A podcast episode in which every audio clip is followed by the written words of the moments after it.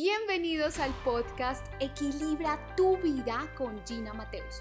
Por medio de este podcast te ayudaré a traer abundancia y balance a tu vida. Recibe una dosis semanal de herramientas para desarrollar tu potencial, fuerza mental y emocional para equilibrar tu vida con abundancia. Siete pasos para que puedas evolucionar ante situaciones difíciles. Cuando tú todavía tienes emociones desagradables, sientes tristeza, sientes rabia, sientes ira contra alguna situación o contra alguna persona es porque no has sanado esa situación, eso que pasó en tu vida. Así que siete pasos para que puedas evolucionar a partir de esa situación difícil. Primero, ten la firme intención de sanar, ten la firme intención de atravesar esa situación.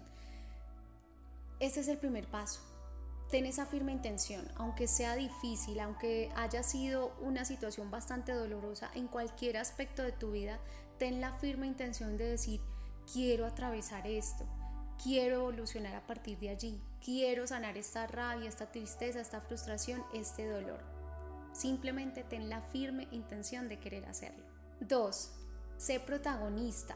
No seas víctima, no reniegues, porque a mí, porque me pasó esto a mí, porque no le pasó a alguien más. Te pasó a ti, me pasó a mí en alguna situación. A todos, a todos los seres humanos nos han sucedido situaciones difíciles. Así que no seas víctima, decide ponerte el papel grande de protagonista y de querer evolucionar a partir de allí y de querer aprender. De las situaciones que más aprendemos los seres humanos es de esas situaciones duras, de esas situaciones difíciles, cuando realmente nos permitimos entrar en procesos de reflexión supremamente profundos.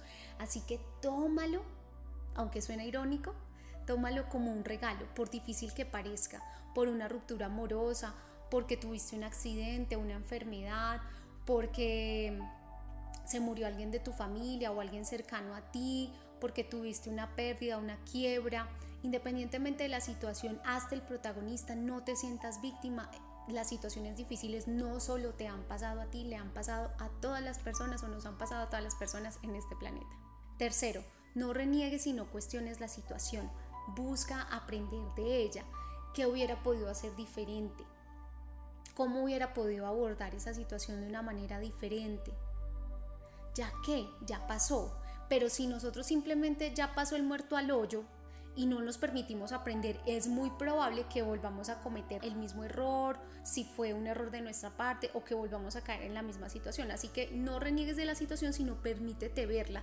Muchas veces queremos simplemente dejarlo atrás, no queremos volver a recordar porque obviamente sentimos dolor, pero cuando nos permitimos verlo, cuando nos permitimos ponerle cara, y no significa que nos estemos dando látigo o sufriendo porque sí, no, simplemente nos permitimos observarlo un tiempo para ver qué podemos aprender y evolucionar significa que no volvamos preferiblemente a cometer el mismo error si fue un error o que simplemente podamos sanar. Cuando te permites verlo, te permites sanar.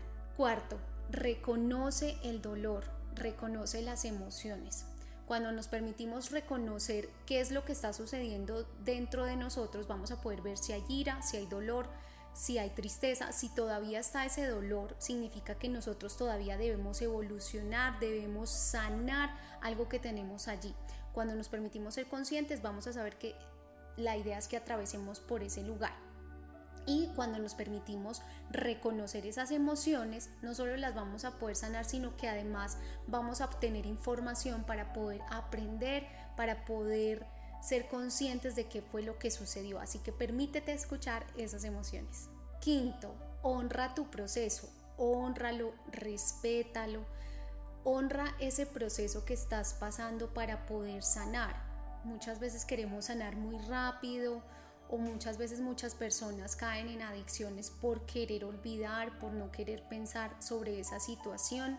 Honra tu proceso, entiende tu dolor, luego de reconocerlo, de reconocer esas emociones, permítete honrarlo, permítete saber que está allí y que te quiere enseñar algo cuando solamente nos permitimos pasar por situaciones felices, pero cuando ya tenemos situaciones difíciles en nuestra vida, una ruptura de matrimonio, la, la muerte de alguien, etcétera, cuando es una situación muy difícil, los seres humanos de manera instintiva la rechazamos, pero si nosotros, por decirlo de una manera, abrazamos esa situación difícil, va a ser más fácil salir de allí. Vamos a desarrollar la resiliencia, que es levantarnos ante situaciones difíciles y para el futuro vamos a tener un inventario de situaciones que nos han sucedido y el cómo yo ahora puedo enfrentar otras situaciones difíciles y cada vez lo voy a hacer de una manera más asertiva, es decir, con una mejor actitud, con una mejor cara, voy a poder salir más fácil, voy a poder sanar esa situación de una manera más sencilla. Sexto, aprende. Hemos visto con los pasos anteriores cómo te pueden ayudar a aprender. Entonces, permítete aprender. Permítete aprender Permítete aprender. No rechaces la situación, como te decía, aprende. Hazte un checklist, hazte un diario. Cuando pasé por esa situación difícil, lo que sentí fue esto, lo que viví fue esto, cómo lo superé, cómo logré salir de ese bache. Si tú, por ejemplo, eres un líder en organizaciones, si tú eres un emprendedor y Obviamente al dirigir una organización tenemos muchas situaciones difíciles o muchas situaciones retadoras, me gusta decirlo a mí. Nos enfrentamos ante situaciones muy retadoras.